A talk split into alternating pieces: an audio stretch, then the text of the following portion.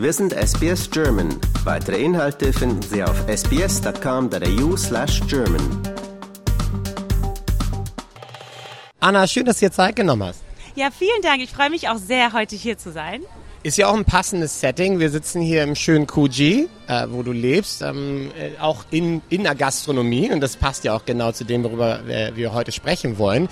Und es gibt das, worüber wir heute sprechen, ist so ein Teil, wo ich sagen muss, es gibt bestimmte Dinge, die vermisst man von zu Hause. Dazu gehört der weiße Spargel oder bestimmte andere Leckereien. Und ein, eine Sache, die, die man hier wirklich vergeblich sucht in Australien, ist die schöne, gute Schorle. Apfelschorle, Rhabarberschorle, was es da nicht noch so alles gibt.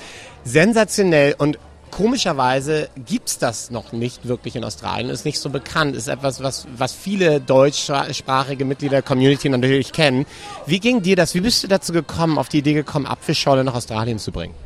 Genau, also ähm, als meine Tochter drei Monate alt war, bin ich mit meinem Mann und ihr durch Australien gereist, so sechs Wochen lang, so eine klassische Küste hoch. Und ich habe meine Tochter damals noch gestillt und habe halt immer wieder feststellen müssen, dass es im Bereich von nicht alkoholischen Erfrischungsgetränken einfach eine brutal schlechte Auswahl gibt. Also im Grunde konnte ich zwischen Lemon Lime Bitters, Softdrinks und vielleicht meinem Kombucha auswählen, aber es war halt sehr unbefriedigend und ich habe überall krampfhaft die Schorle gesucht und sie war einfach nicht da. Ich dachte am Anfang immer, das kann nicht sein, okay, dieses eine Café, da gibt sie jetzt nicht oder in dem Laden nicht, aber ich musste feststellen, nee, das ist flächendeckend, gibt es einfach keine Schorle in Australien.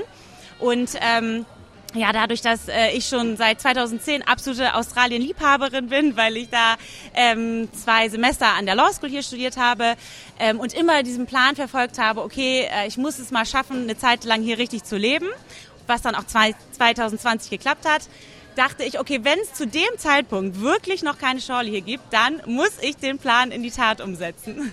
Lebensaufgabe. Ich bringe die Schorle nach Australien. Du hast schon gesagt Law School. Du bist äh, im, im echten Leben, wie man so gerne sagt, oder im ersten Leben Rechtsanwältin.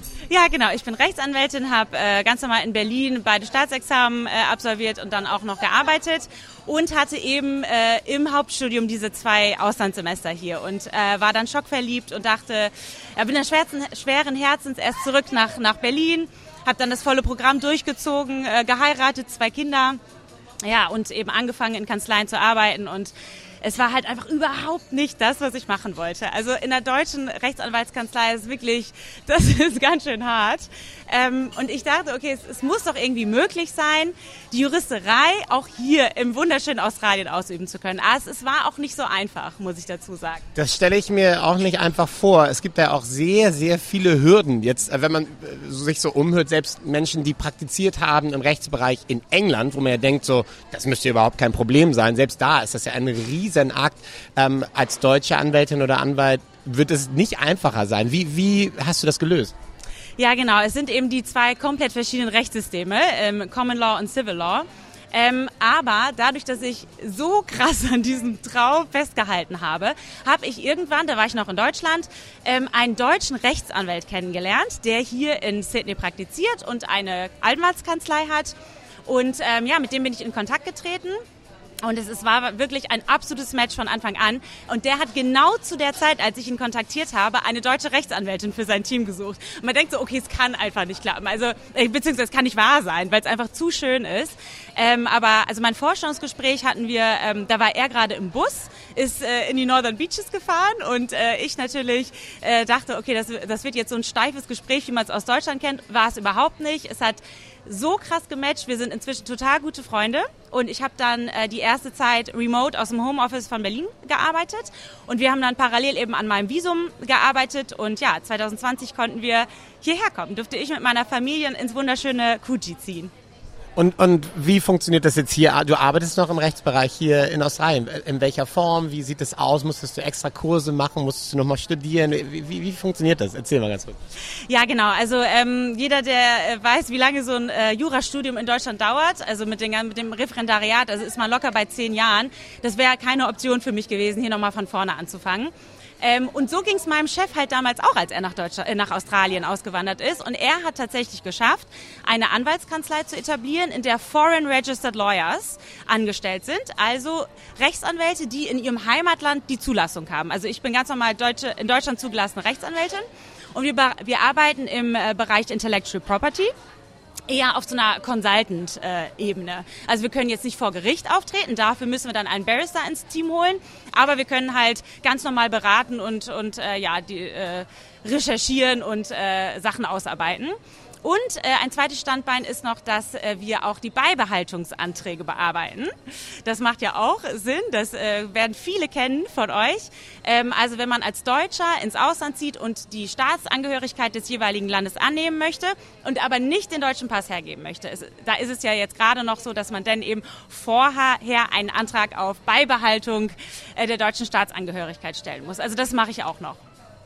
Busy, busy. Und dann nebenbei sagst du, äh, führe ich auch noch mal ganz kurz ein neues, neues Getränk ein, ein neues Erfrischungsgetränk, was äh, nicht nur unfassbar lecker ist, wie wir alle wissen, sondern ja auch ähm, auch wirklich gesünder als so manche andere Alternative.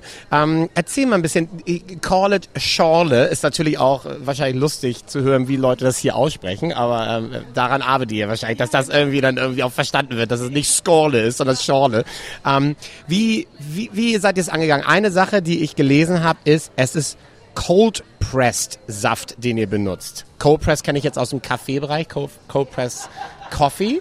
Ähm, und ich kenne auch schlechten Saft, also sehr, sehr süßen Saft und künstlich schmeckenden Saft. Und dann gibt es ja diesen naturtrüben Saft aus Deutschland. So. Was ist das Besondere an eurem Saft, dem Cold-Press-Saft? Warum habt ihr euch dafür entschieden? Und erzähl mal ein bisschen mehr zu deiner Schorle. Genau, also seit ich denken kann, bin ich absolute Schorle-Liebhaberin. Ich bin damit groß geworden und ähm, Jetzt bin ich in der Situation, dass ich also meine eigene Schorle herstellen darf. Da war man natürlich für mich von Anfang an klar, es muss die beste Schorle überhaupt werden. Und das erstreckt sich eben auch auf die ähm, Inhaltsstoffe und eben auch auf den Saft. Ein Cold Pressed Juice, also ein kalt gepresster Saft, ist der höchste Standard an Saft, den man irgendwie ähm, produzieren kann. Das Warum? Genau, das bedeutet, dass halt der Saft die meisten äh, Mineralstoffe und Vitamine noch beinhaltet. Also er ist nicht pasteurisiert. Ähm, in Deutschland gibt es ja zum Beispiel die Abstufung Direktsaft und dann Konzentrat, was wirklich so die allerletzte Ernte ist. Aber selbst der Direktsaft ist pasteurisiert, auch wenn es schonend ist. Das bedeutet, dass einfach viele der guten Inhaltsstoffe weggebrannt werden durch die Hitze und dadurch eben eine ähm, längere Haltbarkeit hergestellt wird. Cold Pressed Juice hat halt oft ich sag oft, dazu komme ich gleich noch, ein Nachteil, dass eben der Saft nicht so lange haltbar ist, weil sich durch die fehlende Pasteurisierung bestimmte Bakterien entwickeln können über die Zeit, der dann den eben den Saft zum Kippen bringt. Ähm, wir tatsächlich haben ein Herstellungsverfahren uns überlegt, das ähm, es schafft, dass obwohl wir kaltgepressten Saft benutzen, wir eine Mindesthaltbarkeit von zwölf Monaten plus erreichen. Das ist absolut einmalig. Wir haben auch ein Patent angemeldet darauf. Und wir verwenden dafür keinerlei chemische Zusatzstoffe oder so. Das ist wirklich ein eine rein technisches Verfahren, was diesen ähm, wahnsinnigen USP hervorruft. Okay, also wir halten fest, du und dein Mann äh, seid Aliens, weil das ist ja irgendwie unglaublich, dass ihr... Also mal ganz kurz festhalten. Rechtsanwältin, Schorle-Liebhaberin und nebenbei ganz kurz noch Lebensmitteltechniker. Das seid ihr auch noch irgendwie. Nebenbei habt ein neues Patent erfunden oder ein neues Verfahren entdeckt. Großartig. Äh, Glückwunsch schon mal dazu, auf jeden Fall. Ähm, ein, ein Thema, was natürlich ganz viel diskutiert wird mit all diesen Getränken, gerade im sehr ges gesundheitsbewussten Teil Australiens, ist natürlich immer, wie viel Kalorien hat das, wie viel Zucker ist da drin. Ähm, wissen wir mittlerweile alle, dass zu viel Zucker nicht gesund ist und gerade das ist ja auch eine Sache, wenn man jetzt beispielsweise an die Kinder denkt, man geht irgendwo hin und möchte denen was zu trinken geben, ähm, sind die Optionen oftmals in Restaurants und so sehr, sehr süß und mit sehr, sehr viel Zucker. Eure Schorle hat Ganz kurz mal schauen. Die Apfelschorle hat gerade mal 7 Gramm Zucker und die Rhabarberschorle, oh, da läuft mir jetzt schon das Wasser im Mund zusammen, 0,4 Gramm Zucker. Das ist natürlich auch ein wichtiger Punkt, gerade in Australien. Wenn man jetzt mal so guckt, die Alternative ist Kombucha. Nicht was für jedermann, aber auf jeden Fall sehr, sehr beliebt, weil wenig Kalorien, wenig Zucker. Ja, genau. Ähm, also wir setzen keinerlei Zucker hinzu. Bei der Apfelschorle benutzen wir ähm, einen Mix von verschiedenen australischen Apfelsorten, also ein Mix aus süßen und sauren Äpfeln. Und da ist natürlich der ganz normale Fruchtzucker enthalten, den man auch zu sich nimmt, wenn man halt einen Apfel so isst. Und bei der Rhabarberschorle, Rhabarber ist ja ein Gemüse, was ja auch überhaupt nicht süß ist. Also das hat von Natur aus kaum Zucker. Ähm, da ähm, benutzen wir noch ein bisschen ähm, Himbeerpüree und einen Ticken Agavendicksaft. Agave finde ich ist irgendwie so das, das Zaubermittel zur Zeit, wenn man halt nicht irgendwie Süßstoff oder Stevia oder sowas benutzen möchte. Wie seid ihr auf Agave gekommen? Ich meine, da gibt's ja auch Leute, die sagen, oh, ist nicht ganz optimal, aber andere, die sagen, die schwören auf Agave. Wie, wie, wie war es bei euch? Wie ist es dazu gekommen? Genau, also uns war halt von Anfang an klar, auf gar keinen Fall ähm, Industriezucker zusetzen. Und wenn man sich dann die Alternativen anguckt, ähm, Stevia, Birkenzucker ähm, oder eben Agave, hat Agave auf jeden Fall den besten glykämischen Index, also ähm, die Auswirkungen sozusagen des Zuckers auf ähm, den menschlichen Körper sind da am besten. Es, also das schießt, lässt den Blutzuckerspiegel nicht so hoch schießen und es ist natürlich eben ein rein natürliches Produkt. Und ähm, genau, wir haben es auch am Anfang versucht, ganz ohne Agave, also ganz ohne Süßungsmittel. Aber da ist es tatsächlich so, ähm, dass weil, die weil der Rhabarbersaft eben sehr sauer und auch ein bisschen bitter ist, fehlt eben so eine kleine Nuance. Und zum Beispiel die Rhabarberschorle in Deutschland, da ist immer Industriezucker zugesetzt, was wir eben auf keinen Fall wollten. Und deswegen ist unsere Schorle eben aufgrund ähm, des Verzichts auf Zucker, aber eben auch aufgrund ähm, des kaltgepressten Safts ein absolutes Upgrade der herkömmlichen Schorle. Und da sind wir auch sehr stolz drauf. Eine ganz besondere Schorle. Und äh, ich habe mich richtig gefreut auf diesen Moment, denn jetzt werde ich mal diese unfassbar toll aussehende Schorle, übrigens tolles Label. Vielen Dank. Ähm, werde ich jetzt mal probieren hier. Ich fange mal mit Apfel an. Uh. Uh, und ist nicht zu süß, muss ich wirklich sagen. Das ist, das ist wirklich toll. Genau richtig. Ja, richtig gut also äh, schon mal Glückwunsch dazu und vor allen Dingen schmeckt es auch, wie, also wie du schon sagtest, der Saft ist natürlich der Schlüssel bei der ganzen Geschichte. Und wenn man jetzt so vergleicht, teilweise Apple Juice mit Soda, den man hier so sich dann ausschenken lässt, ist natürlich viel zu süß und schmeckt irgendwie auch relativ künstlich. Das ist richtig gut. Wo kriegt ihr die Äpfel her? Also wir lassen die, ähm, die Säfte produzieren bei äh, Partnern in den Northern Beaches hier in Sydney. Ähm, das war dann eben auch Teil unserer Aufgabe, als wir den, den Plan in die Tat umsetzen ähm, wollten, mussten wir natürlich uns erstmal auf die Suche begeben, nach lokalen Partnern suchen, denen die Rezepte vorstellen ähm, und eben auch die Umsatzbarkeit erstmal prüfen. Und man glaubt es kaum, aber das war dann tatsächlich auch unsere erste Herausforderung, weil es kaum ähm, ja, Supplier gibt oder ähm, Leute gibt, die Maschinen haben, die Cold Pressed Juice mit Sprudelwasser versetzen können. Das liegt an den Filtersystemen.